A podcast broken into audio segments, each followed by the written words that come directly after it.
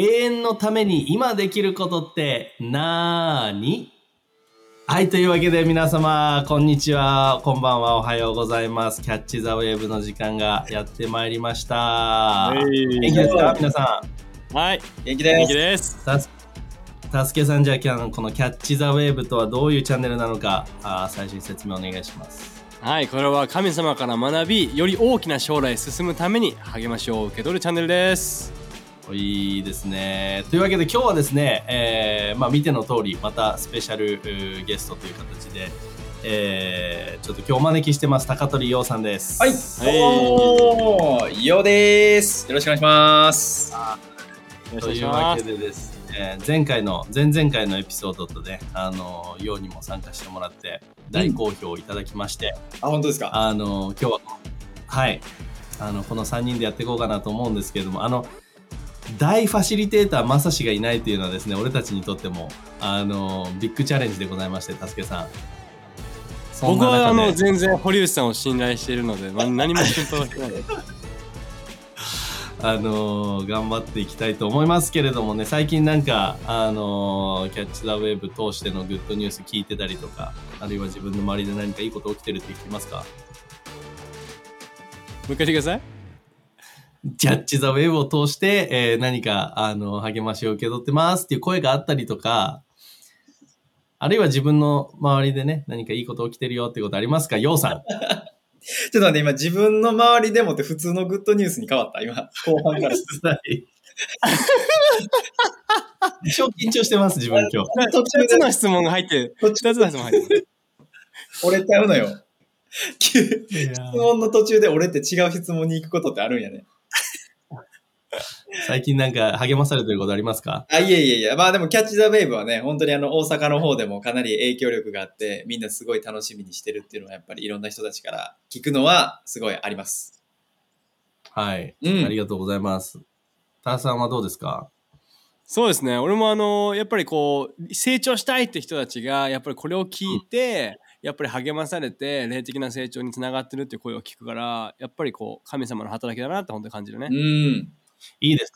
ね。素晴らしいね。で、神様の働きということでですね、まあいろんな神様の働き、あの、自分たちも触れてきてはいるんですけれども、今日は早速ちょっと、あの、お題の方に入っていきたいと思うんだけど、まあライフハウスで永遠に近づこうというテーマで、あの、メッセージシリーズを送ってますね。うん。ううんん。そうね。で、えーまあその永遠ってすごい大きなものだと思うんだけれども、じゃあその永遠っていうものを踏まえて今日自分たちが話していきたいことっていうのは、そのために今何が私たちイエスを信じる者として何ができるんだろうっていうことについてをちょっと掘り下げていきたいなと思うんだけれども、いいね。まずじゃあ最初の質問として、ちょっと二人に聞きたいなと思うのは、なんか、永遠っていうもののコンセプトを、まず、どのようにしたら、俺たちはこう理解し、受け取ることができるんだろうっていうちょっと質問をしたいんだと思うので、たすけさんなんかありますか？永遠というコンセプトをどのように受け取ることができるのか。そうだね。まあその永遠というコンセプトを受け取るためにはまず永遠というコンセプトを受け取る必要があると思うんだよね。哲学的な話やね、なんか。いやあのでも死んだ後のことはわからないし、死んだ人に聞くこともできないしその、うんあのこの地上終わった後ってどうなってんの？っていうのを誰かと対話してインタビューして聞くことはできないっていう事実だから、俺たちはやっぱり信仰を持つ必要があるなって思うんだよね。聖書に書いてある言葉を信頼して、そこに書いてあることが起きていくってことを信じることがあのすごく重要なことかなって俺はすごく感じてます。うん。そうだね。間違いない。じゃあ、ようにちょっと聞きたいんだけど、その永遠、俺たちがこう死んだ後のことについて、あの、イエスを信じるものとして、俺たちには、どれだけそれって大切なことなんだろうーん。いい質問ですね。すごく大切やとは思うんですけど、う。でも、その永遠って、なんか本当に、俺にとってすごい永遠を考えるときっていうか考えようとすると、なんかこう、うんやっぱ人間の頭で理解できないというか、想像をはるかに超えた、その終わりのない時間っていうところがあるから、うんそう。だからすごいなんていうかな、こう、いつも考えるときに頭がパンクしてしまうんやけど、うん。そう。でも、なんかそれがあるからこそ、なんかそれだけ自分の頭では理解できないものがあって、でもこの地上は、うんあの、その、なんていうかな、自分の頭の理解を超えたものと、今のこの地上を比べると、すごいこの地上っていう期間がすごい短いもので、一時的なものなんやなっていう、そういう比較みたいな。なんかそういうふうには、すごい、あの、はっきり分かることができるから、なんかそういう意味うんうんうん永遠を考えることっていうのはこの地上を考えることと同じよより以上にすごい大切かなと思うね。うんうん。そうだね。うんうん。なんかさ、あの、二人に聞きたいんだけど、その永遠って、すごく、まあ今二人も言ってくれたけど難しいじゃん。この理解するっていう意味で難しいコンセプトだと思うんだけれども、クリスチャンにな、イエスを信じ始めて、自分の中でその、じゃあ、ね、俺たちが今生きてるこの、この世界、この世の中、この体っていうのはあくまでも一時のもので、この後があるんだよっていうのを言われた時に、二人はどう感じた？そしてそれをどう受けと、なんか、どのようにして、なんていうの、プロセスしていったというか、自分の中でこう噛み砕いて、こう、ああ、なるほどねっていう、こう理解にたどり着いた、啓示にたどり着いたっていうのかわかんないけれども、助けはなんかそういう体験みたいなのある？えーっとまああのイエスを信じる前から死んだらどうなんだろうとか、天国とか地獄とかどうなんだろうとかって死んだ後ってどうなのか分かんないっていうのが、まあ、正直ずっと抱えてた、うんまあ、みんなそうかもしれないけど漠然と持ってた疑問だったと思うけど、うんうん。でもイエスを信じた時にあの救われてで天国で永遠を過ごすっていうのを、まあ、礼拝とか聖書から、えー受け取った時にまあ頭で完全に理解はできない。どんな場所かもあのはっきりは分からないし、えーどんな姿なのか分からないけどもうすごい安心感っていうのが一番大きなはいはい。俺になった変化かなっていう。うん。だからそのこの地上が終わった後でも全然希望があるっていう。はいはいはい。不安がないっていう、うんうん。うん。それが一つイエスを信じてから変わった一番大きなことの一つかな。ううんんうんうん。今、希望、不安っていう、あの、キーワードが出たけれども、じゃあ、要は、そのイエスを信じる前は、その、なんだろう、自分の死んだ後とかそういうものに対しての恐れみたいのを抱えてたりした？ああ、イエスを信じる前？うん。そうやね。でも、なんか本当に、ちょうどね、あの、それこそ教会に来てイエスを知る1年前ぐらいかな、に、なんか別に自殺とかそういう重たい話じゃないねんけど、なんか死ぬことについてすごい考えた時期があって、うん。なんか本当に自分自身が今死んだら、このなんか俺の魂はどこへ行くんやろみたいな。で、どういううん。なんか過ごし方をするんやろうっていうのを、すごいそのクリスチャンになる前に、全然そういうね、キリスト教とかそういう聖書とかそういうの全く触れてなかった時に、すごい考えてた時があって、その時に、恐れ、なんか恐れてたわけではなかったけど、でも本当になんかこう、探求したいみたいな。なんか、この地上にいながら、その死んだ後の世界を知りたいみたいな、うんそういう風な気持ちはなんかその時すごくあったなってなんか今思い出すとね。そうだね。まあ実際聖書にも書いてあるけどさ、その神様は俺たちに永遠っていうものに対してのそのまあ探求っていうことを言ってくれたけど、それをこう考える思いっていうものも与えてくれたって聖書にも書いてあるもんね。うんうん、そうやね。あなんかそれはすごく、なんか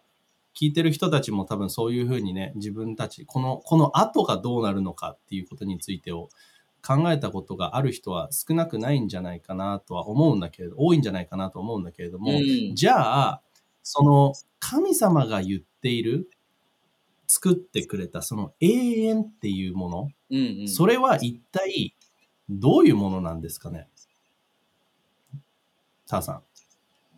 神様が作ってくれた永遠っていうのはどんなものなのか？永遠っていうもの。そうそうそう。もう神様が用意しているものっていうのはもう完全に神様との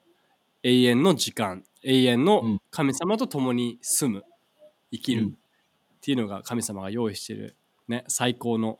ものであり、それが天国っていうところではあるんだけどもでもそれで終わりじゃないっていうのが聖書に書いてることだよね。うん。なんかその後に千年王国っていうのがあってまたそしてその後に神様が、えー新しい天と地を創造してそこに人は住むと神様と共に住むっていうのがあるから、まあ、そこを考えて考えたらどんな姿があって想像するのは大変なんだけど でも神様が用意してる永遠っていうのはマジで最高なもので俺たちは復活の体が与えられてイエスが復活したように、俺たちの体も新しい体が与えられで、うん。それは飲み食いもできるしで急に現れたり急に消えたりすることもできるし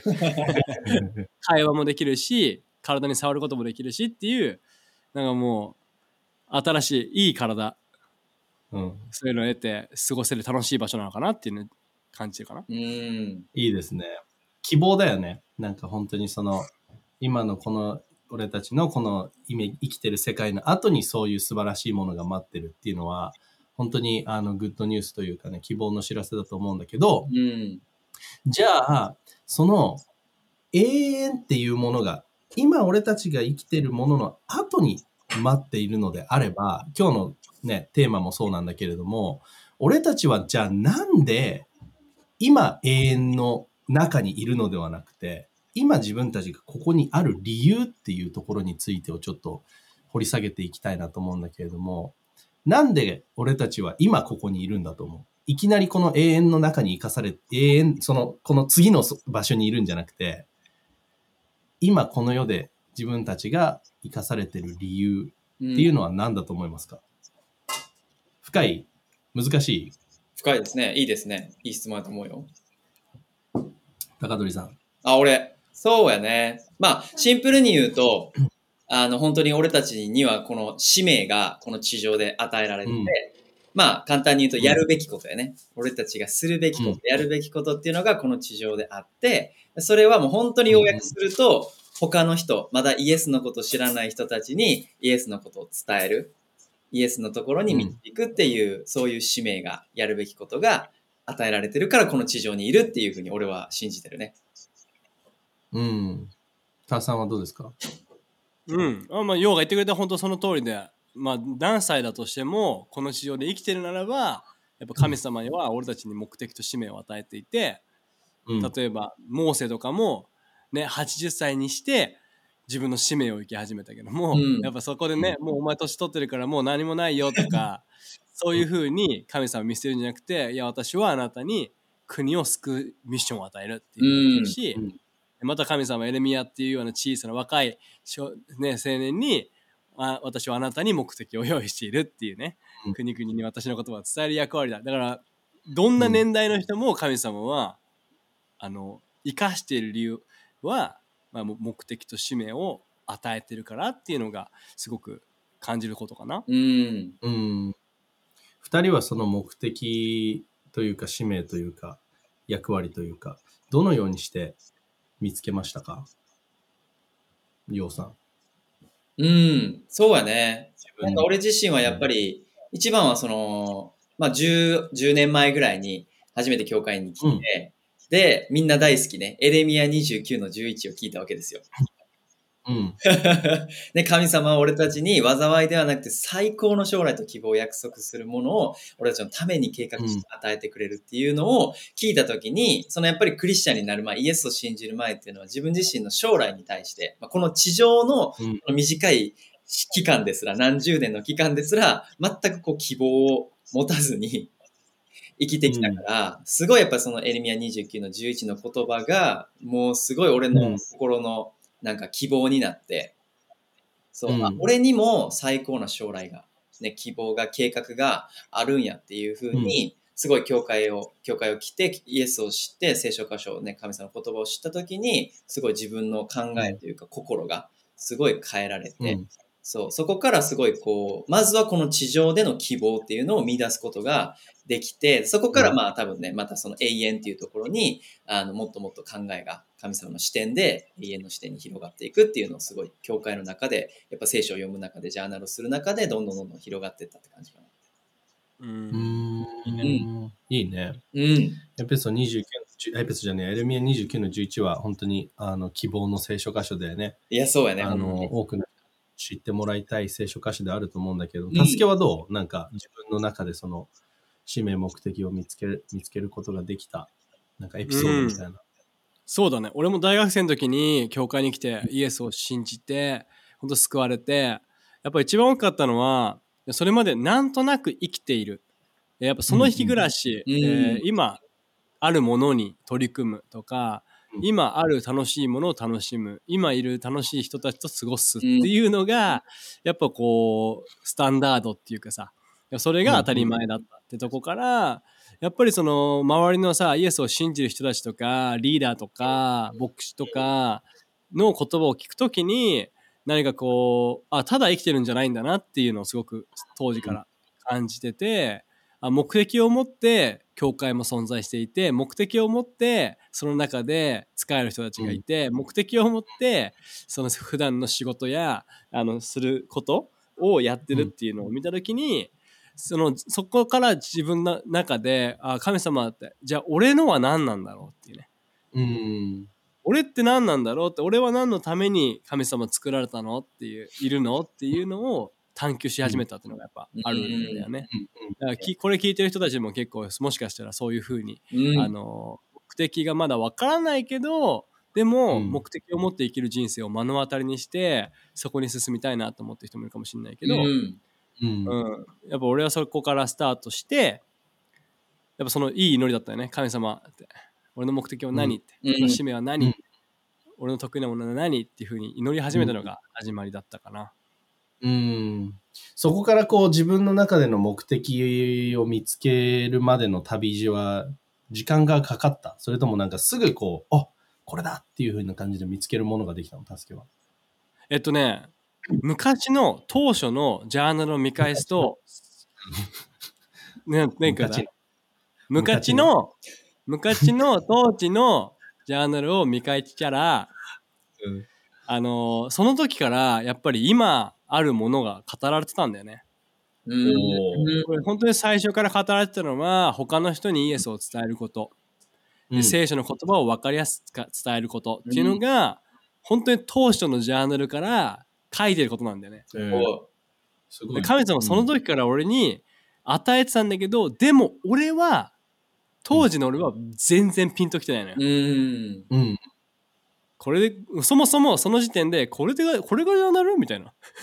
うん。これただ自分の考えじゃないの？みたいな感じでメモしてた程度の当時のね。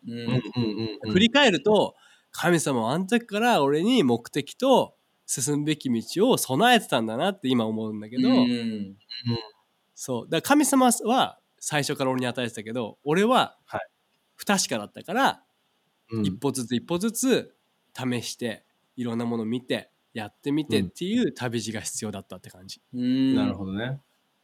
ようも似たような感じ、こう見つけていく旅路っていうのは。そうやね。なんか本当にこう、あの、さっき助けが言ってくれたみたいに、ジャーナルとかを通しての日々の小さなこう積み重ねと、なんかこう、例えばなんかカンファレンスとか、あーサマーキャンプとか、あなんかこう ね、リーダー陣で集まってみんなで一緒に祈った時とか、なんかそういうモーメントがあって、なんかその積み重ねと、ちょっとしたこうなんかきっかけみたいな。で積み重ねと、うんうんみたいな感じで少しずつ少しずつなんかこう神様が思い描いてる大きなピクチャーのなんか一部分をどんどんどんどんこうクリアにはいなんか解像度が上がっていくような感じ。うんっていうのが本当にこう一歩一歩やっぱり神様の言葉に従って何かいい決断をしたりとか何かこうね、うん。許すためにこう何かを手放したりとか、なんかそういう風にしていくたびに、こう、どんどんどんどんまた神様がこうなんか、ジグソーパズルの一つのピースをさ、与えてくれるみたいな感じで、なんか少しずつ少しずつ、あの、大きくなっうんクリアになってったっていうような感じがやっぱ今でもするし、これなんか今も全部見えてるわけじゃないから、これからもこう続いていくなっていう感覚もすごいワクワクしてあるかな。なるほどね。うん。まあ実際なんかまあ二人の話聞いて、まあ俺自身もそうだけれども、結局やっぱりこの一瞬でこうポンって、あ、はい、あなたはこれですよっていうよりかは、まず最初に神様はみんなに何かこう大きな、まあ目的っていうか、それをみんなに与えてくれていて、うん。でもそこに進んでいくためのプロセスだったりとか、自分自身の賜物だったりとか、異なるものっていうものを一人一人に与えているからこそ、それを探し歩んでいく、その旅路がイエスを信じるものとしての、なんか人生の歩み方なのかな。うん。どう思いますか？たすけさん。そうだねあのやっぱり自分の目的ってなんだろうってあのーね迷って悩んでいる人って結構いると思うんだよね。うん。で、ねもしでもあなたに励ましたいのはイエスを信じてるならば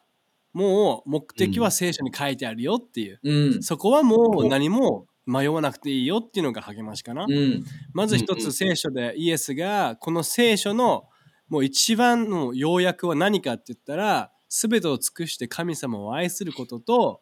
そして自分を愛するように他の人たちを愛することっていううね,、ん。ね。もうこれが神様が俺たちに与えているやっぱりこう生きるための目的であり、うん。うん、そしてイエスは同時に大宣教命令って言われるけど出て行って全ての人がイエスについていくものになるようにしなさいっていうね、うん。あの、うんうん。書いてるけど俺たちはそこに呼ばれているっていうとこが、うん究極のところ俺たちの目的なんだよね。うん。そうでもそれぞれ与えられてる才能だったりとかギフトっていうのは全然違くてやっぱり話すのが上手ようみたいにこうやって人を楽しませたりとか人と一緒に過ごしたりとかして、でねあのイエスのことを伝える人もいれば、うん芝のように、ね、この何かの枠組みを作ったりとかしたり何かのこう、チームを作り上げて他の人と一緒にコーディネートして、えーイエスのことを伝えるための働きをするっていうことだったりとか、うん。ねうん俺とかは翻訳とかして字を字でい福音を伝えることもしたりとかするけどもやっぱそれぞれ役割と才能が違うからうん。これを聞いてるあなたにも特別なものがありそれを発見するっていう旅をしてほしいなって思うかな。うん。いいね。最高です。そうやって考えるとね、このキャッチ・ザ・ウェブに出てもらってる4人もね、全然違う賜物というか、うん。あの、全然違うもんね。それぞれのギフトが。違うね。うん面白いように異なるっていうのはやっぱあるし、でもやっぱその、今言ってくれた神様を愛して人々を愛する、自分の隣人を愛する、そして人々に福音を伝えに行って、ね、洗礼授けて弟子として立ち上げていくっていう、その今言ってくれたことっていうのは、すべての人に共通して言える人生を通して、神様が私たちにこれを成し遂げてくれって言ってる目的って言っちゃって間違いないかね。間違いないですね。うんうんうん。うん。サッカーチームなんかワールドカップに優勝するみたいなさうん。はいはいはいはい。もう大きいみんなが共通してるゴーうルだからさ、ん。うん。そんな感じだよね。うんでもう本当これを聞いてる人たちにはもう本当そこクリアに伝えたいね。これが俺たちが人生を通して成し遂げることなんだよ。うん。でもさ、じゃあ、それって、なんか、なんだろう。例えばサッカーチームで言ったらさ、点をたくさん取る人、点を取る人もいれば、必ずしも点を取らない人もいるわけじゃん。う。うんんまあ、スポーツ、スポーツで例えると様々な働きがあるっていう中でさ、じゃあ、これを聞いてる人たち、みんなが、その、なんていうの、その目的のために、同じような働きをして、同じような結果を生み出すことができるのか、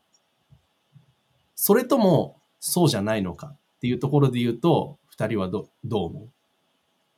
質問の意味分かった？うんうん。まあなんか今の。質問を通して俺自身思うのはうん、結果は同じ？結果っていうのは結局人々が、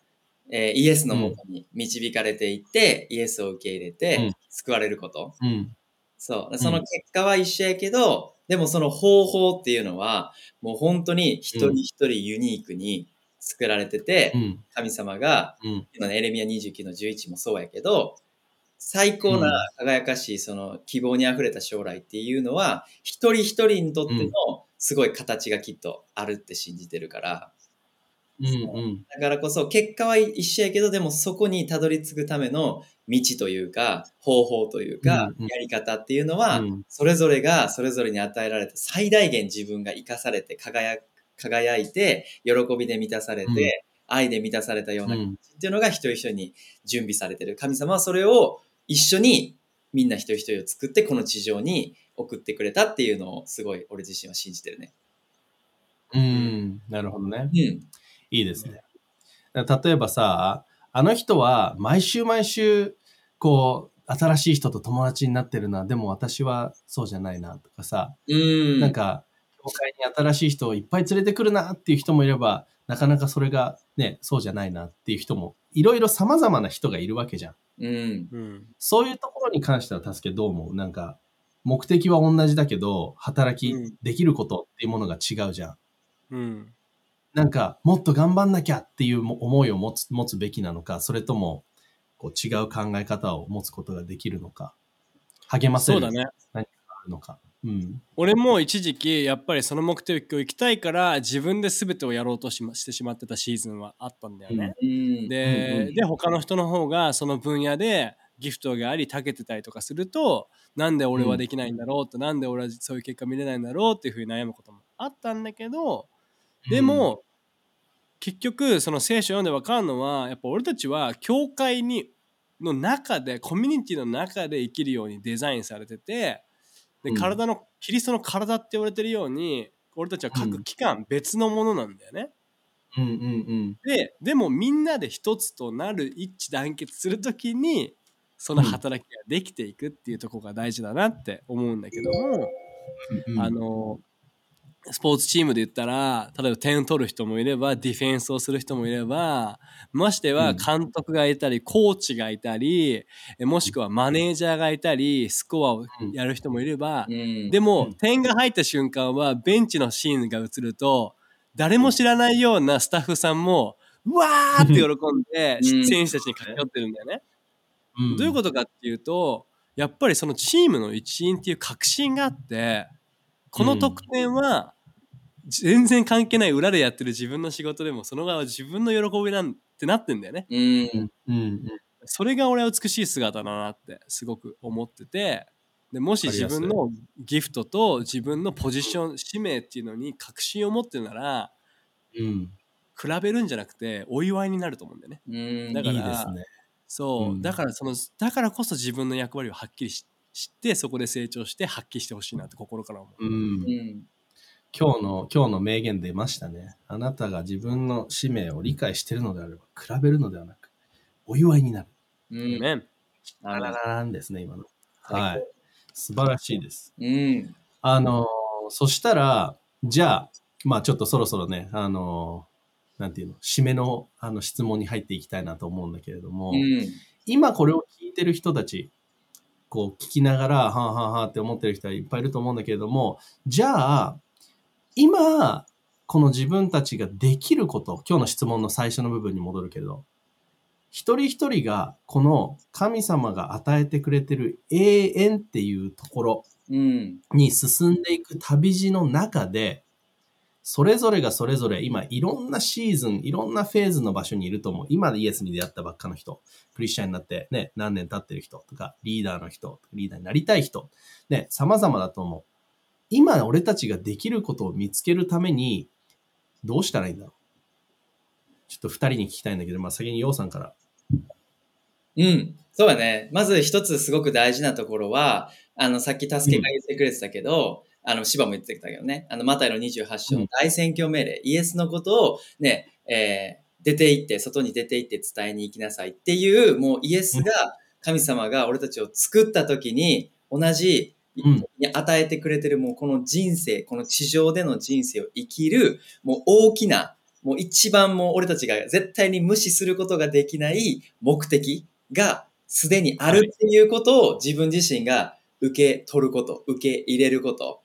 そこから、じゃあ、そしたら、この目的があるなら、自分は何ができるやろうっていうふうに正しい方向に自分自身のギフトや才能っていうのをうんどうやって人がイエスを知るために、人がイエスを知って救われるために自分のギフト、時間を使っていけるやろうっていうふうにきっと正しい方向に考えていけるから、そこがやっぱりスタート地点になるかなっていうのをすごいみんなに励ましたいなと思いいですね。う。うん。ターさんはどうですか？そうだね。あの3つあるかなと思うのが最初はやっぱ祈ることかなって思うんだよね。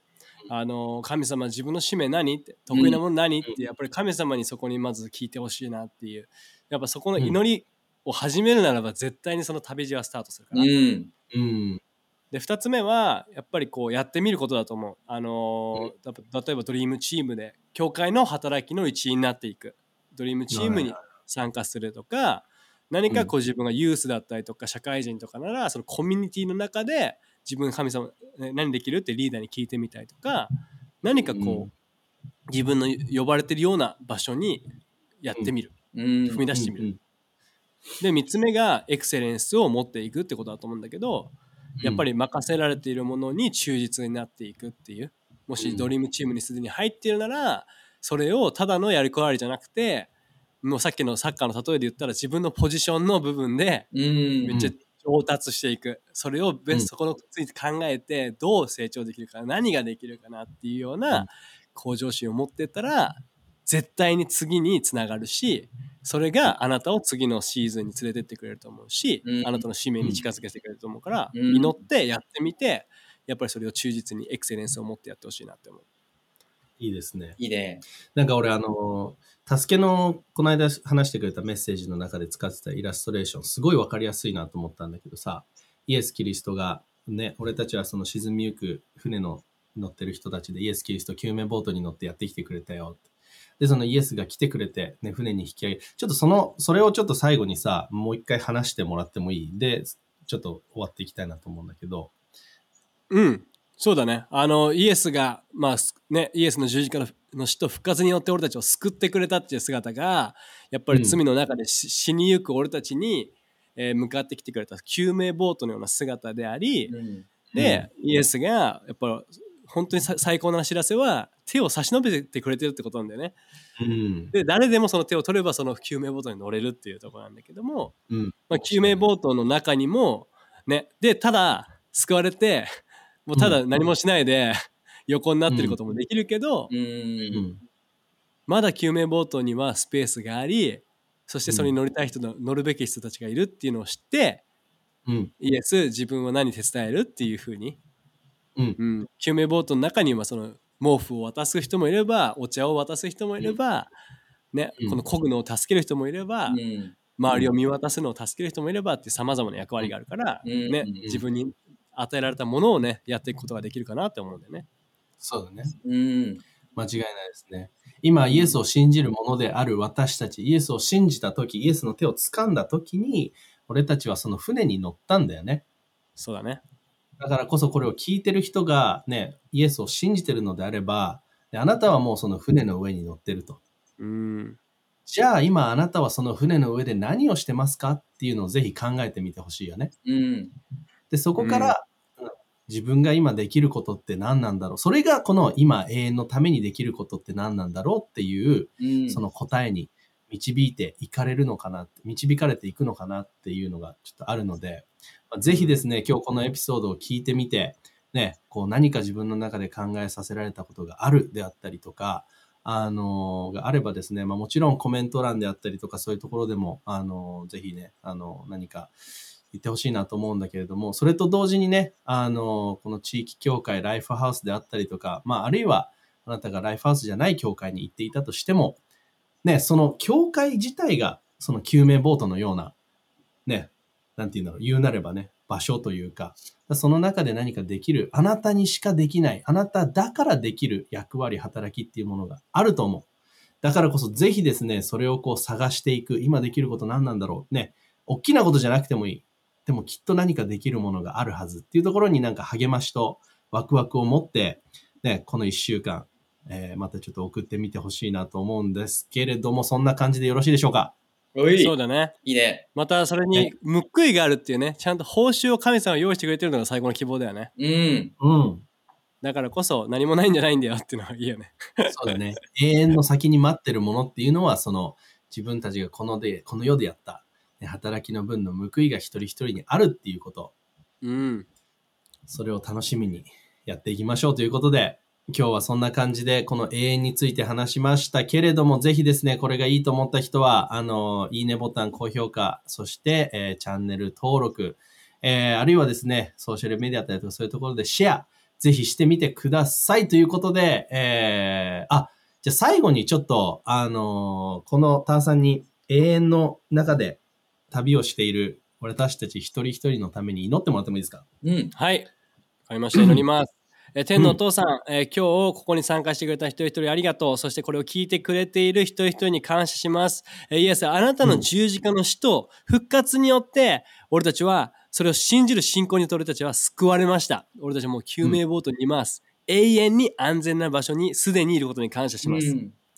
ただこの今地上でただ生きているのではなく俺たちは恵みによって生かされていることを俺たちに気づかせてください。えこの救命ボートの上でこの地域教会の中でただ何もせずに生きるのではなく今以上の、うん。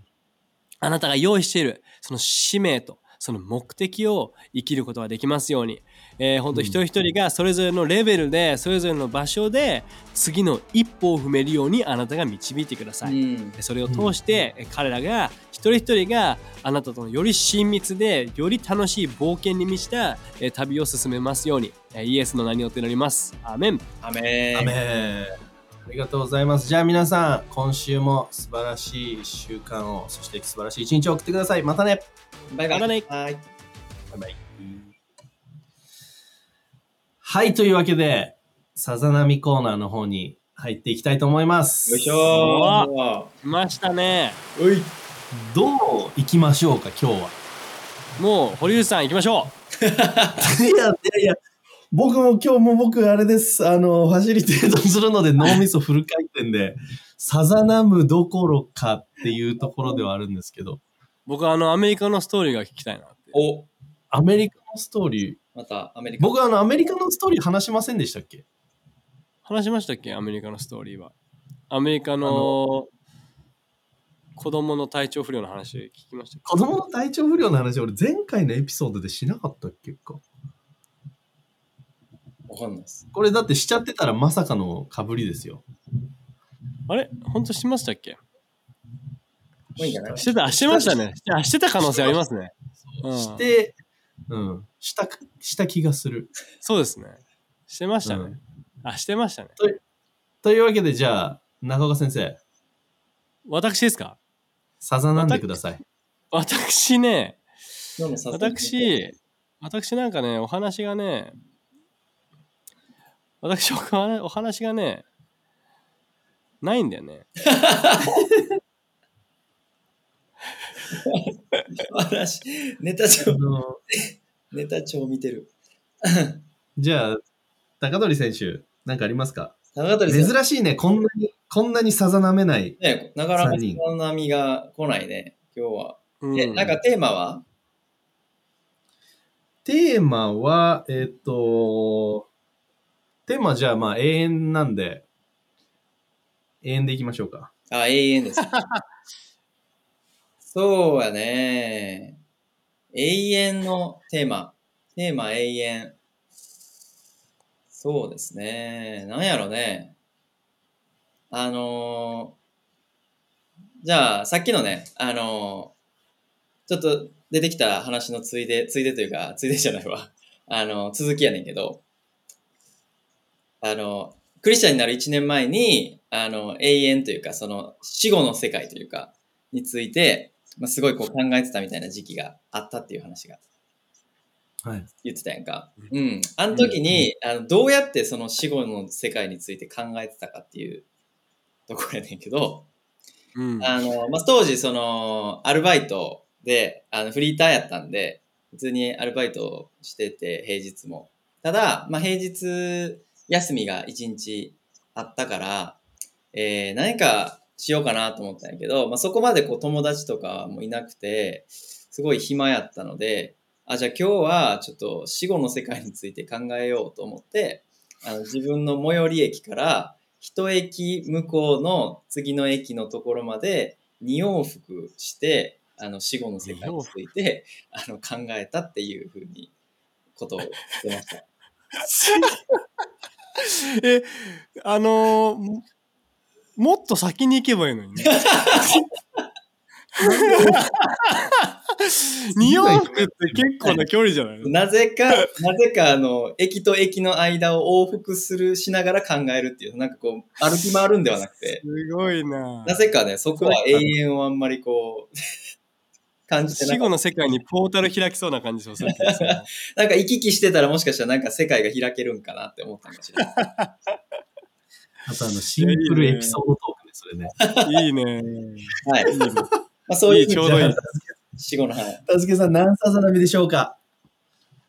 これですか？はい。こちらですね。二往復さざ波です。2回来た。2回来ました。ああ、ザバンザバン。ザバンザバンって。素晴らしい。ちょうどよかったありがとうございね。じゃあちょうどよかっはい、というわけで、じゃあ皆さん、また次回会いましょう。バイバイ。たバイバイ。